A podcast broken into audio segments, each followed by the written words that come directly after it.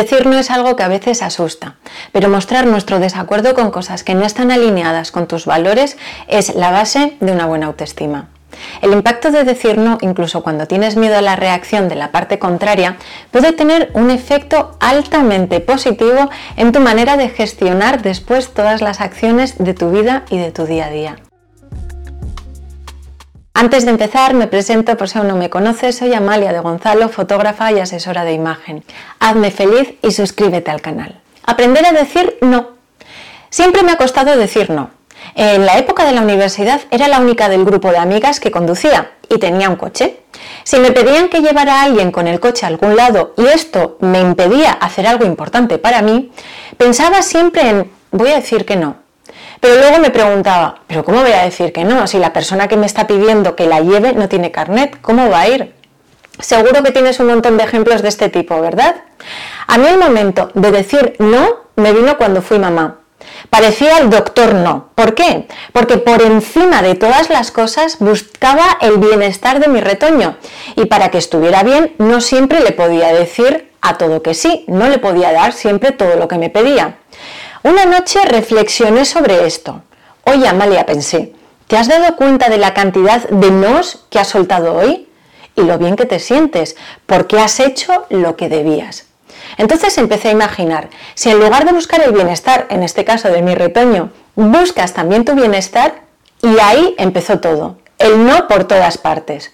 ¿Consecuencias de decir no? Esto me llevó a una segunda y desconocida etapa para mí. Algunas de las personas a las que les decía que no se molestaban, pero la gran mayoría entendía mi negativa. Y esto me ayudó a hacer una criba de las personas que realmente aportaban en mi vida en aquel momento. Fui consciente que no pasaba nada por perder a personas de tu lado que no aceptaban el no.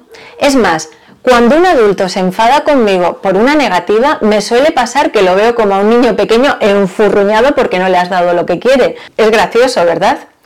¿Y qué hacías con el típico niño en el recreo que se mosqueaba y te tiraba del pelo porque le habías puesto un límite? Exacto.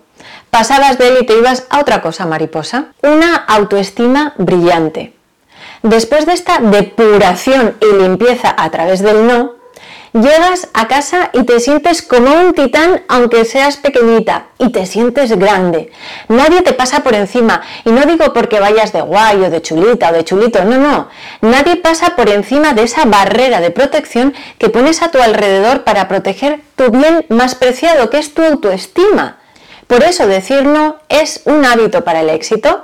Marcas tus límites y te rodeas de personas que te aportan. Este vídeo, después de grabarlo, prometo que me lo voy a poner todas las semanas para recordar lo que te estoy diciendo ahora a ti. Porque como en una campana de Gauss, las emociones y la manera que tenemos de afrontar el mundo hay veces que está arriba y otras veces que está abajo.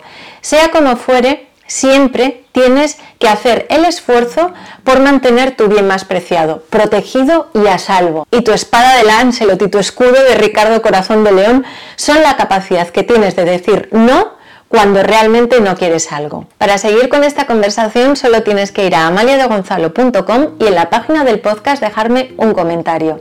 Me encuentras en Instagram como Amalia de Gonzalo. Gracias por llegar hasta aquí conmigo y hasta que nos escuchemos en el próximo capítulo, recuerda que cuando tú cambias, todo cambia.